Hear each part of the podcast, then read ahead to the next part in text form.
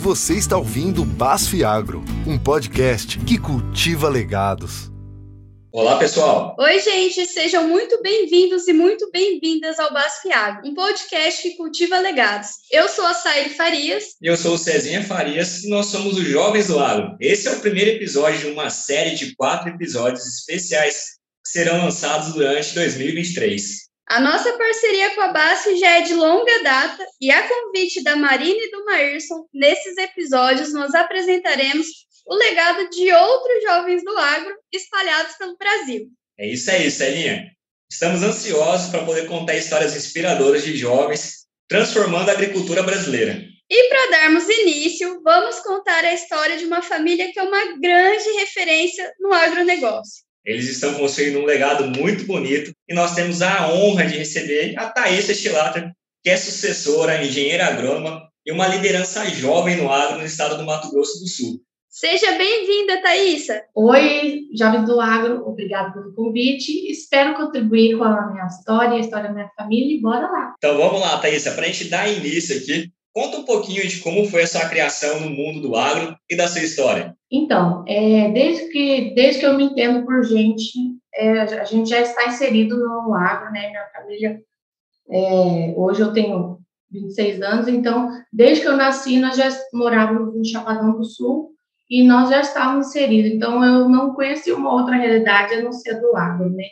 Nasci quando eu nasci, a gente já estava iniciando duas operações diferentes, né, de suinicultura e algodoeira, então eu nasci no embalo do agro. Esse amor pelo agro e pela produção de alimentos vem de berço mesmo, então, né, Thaisa? Com certeza. E conta pra gente aí, é, como que foi crescer dentro desse setor, né? Desde que você nasceu, você está com a sua família, como que foi é, todo esse crescimento aí até agora para você? Foi muito bacana e foi muito natural. É, desde sempre eu estava acompanhando meu pai e a minha mãe, vendo o trabalho deles, é, vendo o esforço dele para conquistar as coisas e crescendo, tendo visão. Então, é, essa transição, desde pequena até agora, onde eu cheguei, isso foi natural e foi fomentado é, vendo meus pais trabalhando, motivados, então, eu acho que isso contribuiu demais para que eu, eu me esforçasse ainda mais, não por ter, não ser uma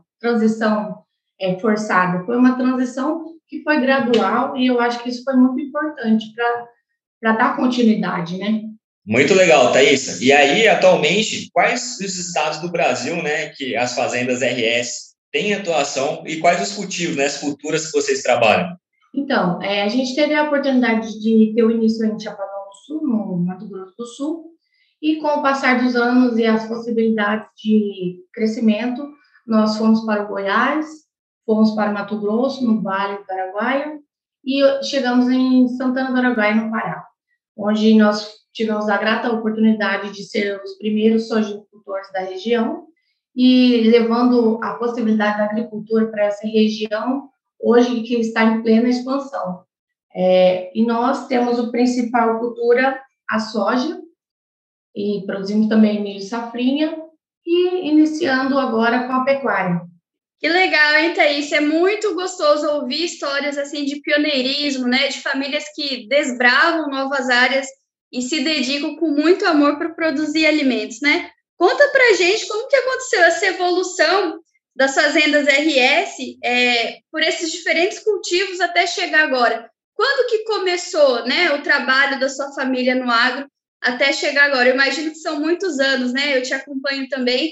É, eu vi você contando que acho que há 20 anos, né, seu pai tinha chegado numa determinada área e hoje vocês são referência também na produção por lá. Conta pra gente como foi esse caminho. É, tudo começou é, há 39 anos atrás, né? Meu pai teve, sempre foi muito empreendedor, começou de pequeno, lá no Paraná, saiu do Paraná e foi conquistando as coisas para chegar aqui no Chapadão e teve a oportunidade de começar na agricultura, né? Sempre muito visionário. Ele começou de pequeno e foi buscando as oportunidades, né? É, inclusive, quando eu nasci, é, a gente estava iniciando uma operação de algodão, iniciando uma conicultura, é, iniciando com uma suinicultura também, então é, as oportunidades foram se abrindo e nós fomos é, absorvendo elas e tirando o melhor do que a gente pôde. Então, hoje a empresa teve um legado de ter feito várias coisas, né?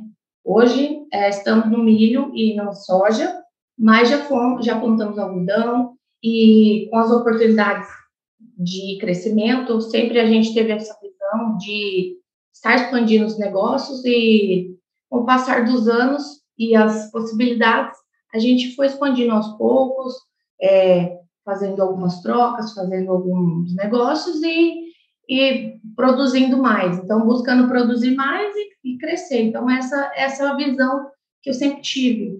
É, a gente sempre animar e bora, bora, vamos conquistar e vamos para frente. Então, esse foi o legado do meu pai, né? Então, ano que vem a gente vai fazer 40 anos de fazendo DRS. Tudo começou com meu pai e agora a gente está na segunda geração. É, meu pai fazendo essa sucessão é, tranquila e apoiada. Então, acho que foi muito importante essa, essa paixão dele em crescer, em estar conquistando. Isso a gente conseguiu absorver muito bem e, e alinhou para a gente continuar nesse legado. Muito legal, hein, Thaís? E, e passa, acho que um filme, né, na cabeça da gente, de vocês, assim, né, vendo toda a trajetória, todo o esforço, né, que a gente sabe a dificuldade que todo mundo enfrenta no dia a dia. E se falou no ponto muito principal hoje, da questão da sucessão, né? E como você encara essa questão da sua responsabilidade de ser uma sucessora numa empresa tão renomada, né, como na Fazenda RS? É, quando eu comecei, eu lembro que às vezes eu não, não, tinha uma área assim específica.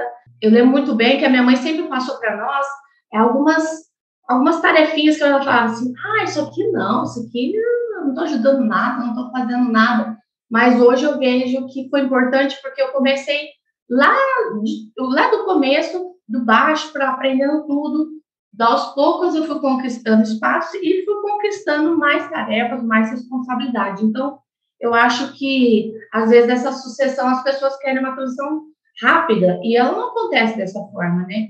Eu acho que a gente tem que começar humilde de baixo e aprendendo para a gente ir conquistando o nosso espaço, não na força, mas no conhecimento, na troca de experiência e na humildade, para a gente ter uma sucessão mais tranquila. Com certeza, Thaís, é exatamente isso que a gente fala aqui, né? E eu e o César, a gente sabe muito bem que trabalhar em família é muito gostoso, mas também é, pode ser desafiador, né, Cezinha? Às vezes é desafiador. e como que funciona essa dinâmica na sua família, Thaís? Eu sei que você tem irmãos também, né? É, cada um ficou responsável por uma área específica. No geral, como que está sendo né, esse processo sucessório entre vocês? Então, hoje a nossa dinâmica de família é, sou eu e mais dois irmãos, né? O irmão é mais velho, então a gente já começou o negócio há 12 anos atrás. Mas não tinha tão efetiva essa questão de ver a sucessão dessa forma como a gente tem mais contato hoje, né? Então, assim, a gente acelerou mais o processo, de sucessão, estruturação de cargos, é, melhorar a, a dinâmica entre nós a partir de 2016, onde a gente foi atrás de consultorias para a gente começar a fazer essa governança da empresa e a gente começar a dividir as determinadas áreas para cada um, né? Então, é, a partir do momento que eu pude entrar, que eu estava ainda no meio da faculdade, eu comecei a trabalhar com algumas coisas, é, a gente começou a trabalhar como seria essa sucessão, porque isso foi uma vontade do meu pai. Então, ele foi atrás de começar a passar o bastão. Então, a gente hoje conseguiu de separar bem é, as áreas. Hoje eu estou mais na área de controle e gerenciamento administrativo. Meu irmão começou mais para a área comercial, a minha irmã na área financeira. Então, hoje a gente conseguiu separar bem certinho e conseguiu alinhar essas expectativas. Isso não, também não foi de um dia para a noite, né? Porque, igual vocês disseram, família, a gente ama a família, mas é, é, são embates diferentes que a gente teria com outras pessoas em outra situação. Dentro de casa é diferente. Então, eu acho que mudar essa visão de negócio da família para uma empresa rural, uma empresa que roda como uma empresa, é o ponto-chave da sucessão familiar, né? Então, ver a empresa como um negócio e tratá-la ela como um negócio. A sucessão tem que buscar isso. Então, hoje a gente conseguiu melhorar muito, a gente em 2022 conseguiu acelerar bastante e esclarecer. Os, os pontos têm que ser claros, né, para todos, para que a gente possa ter uma continuidade melhor do negócio. Nossa, muito bacana, Thaís. Você falou um ponto principal aqui também, que o seu pai deu abertura, né, para vocês com, começar a fazer esse processo de sucessão familiar e transformar também, assim, a, a empresa, né, as fazendas, numa, é, uma empresa mesmo rural e que cada filho, né, tem um cargo, uma responsabilidade ali dentro, partiu dele, né? Então é muito bacana ver também quando o pai tem essa visão, né, de já dar abertura para os filhos, né? A gente vê que é, isso aí vem diretamente com o legado da família, né, de perpetuar cada vez mais aí é, essa questão das propriedades, da fazenda, da história, né? Muito bacana.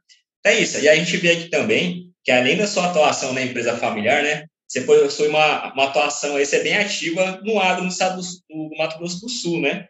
A gente sempre vê você participando da, da FamaSul Jovem, né? Como você enxerga assim, esse papel no incentivo do agro junto aos outros jovens do agro pelo Brasil? Eu acredito que isso é essencial. E hoje a gente falando sobre sucessão, é, minha preocupação sempre foi essa, a sucessão também nos, nos órgãos representativos, né? A gente vê que tem várias é, representações mais antigas. E, e, aí, essas representações, eu venho conversando com elas, e elas já estão cansadas, e elas não estão vendo as novas jovens vindo para esse caminho. Então, eu, eu decidi ir atrás e conhecer pessoas no Mato Grosso do Sul, ir atrás de poder me mostrar como uma voz representativa e poder trazer jovens, né? Então, sempre essa foi minha preocupação de buscar novos contatos para que a gente possa trazer mais desenvolvimento para o jovem e trazer esse jovem também para esses movimentos representativos de produtores e em busca dos objetivos dos, obje, dos produtores e, e é isso.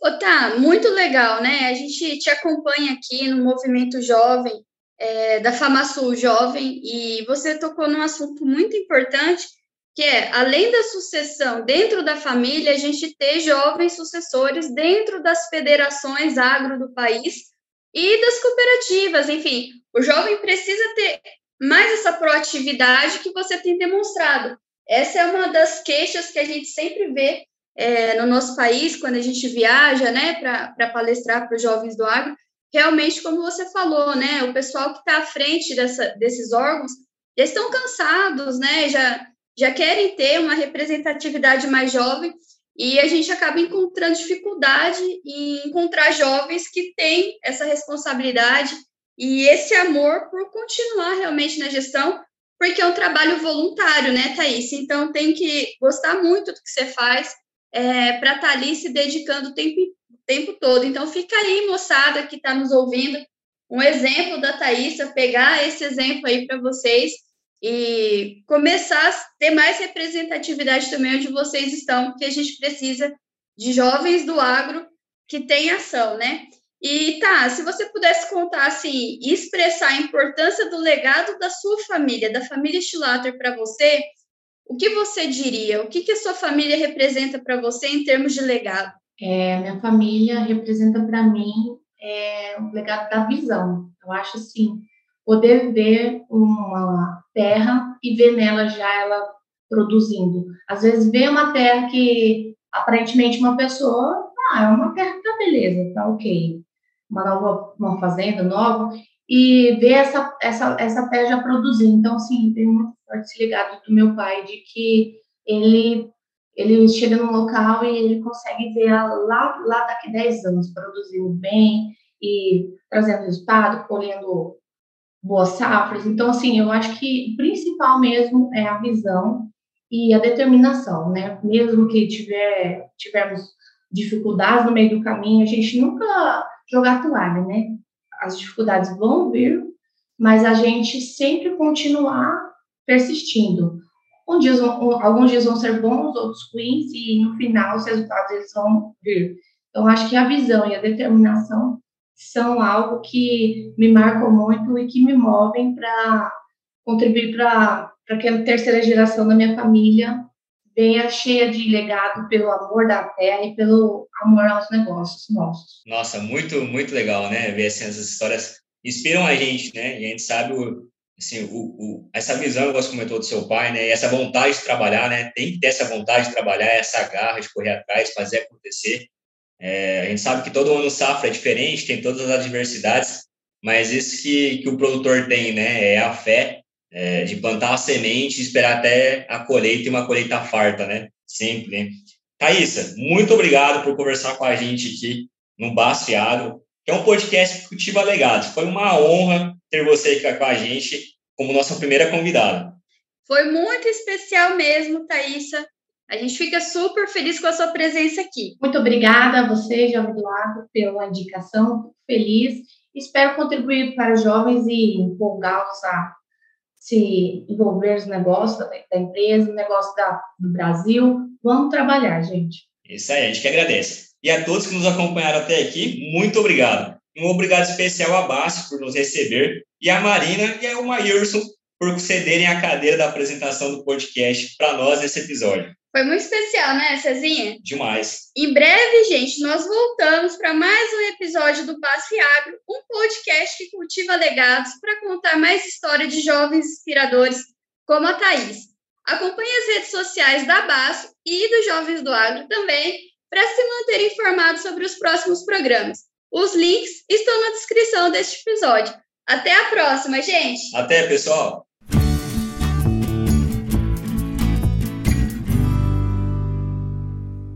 Este conteúdo foi produzido em colaboração com o ONONO, o Centro de Experiências Científicas e Digitais da BASF na América do Sul. BASF We Create Chemistry.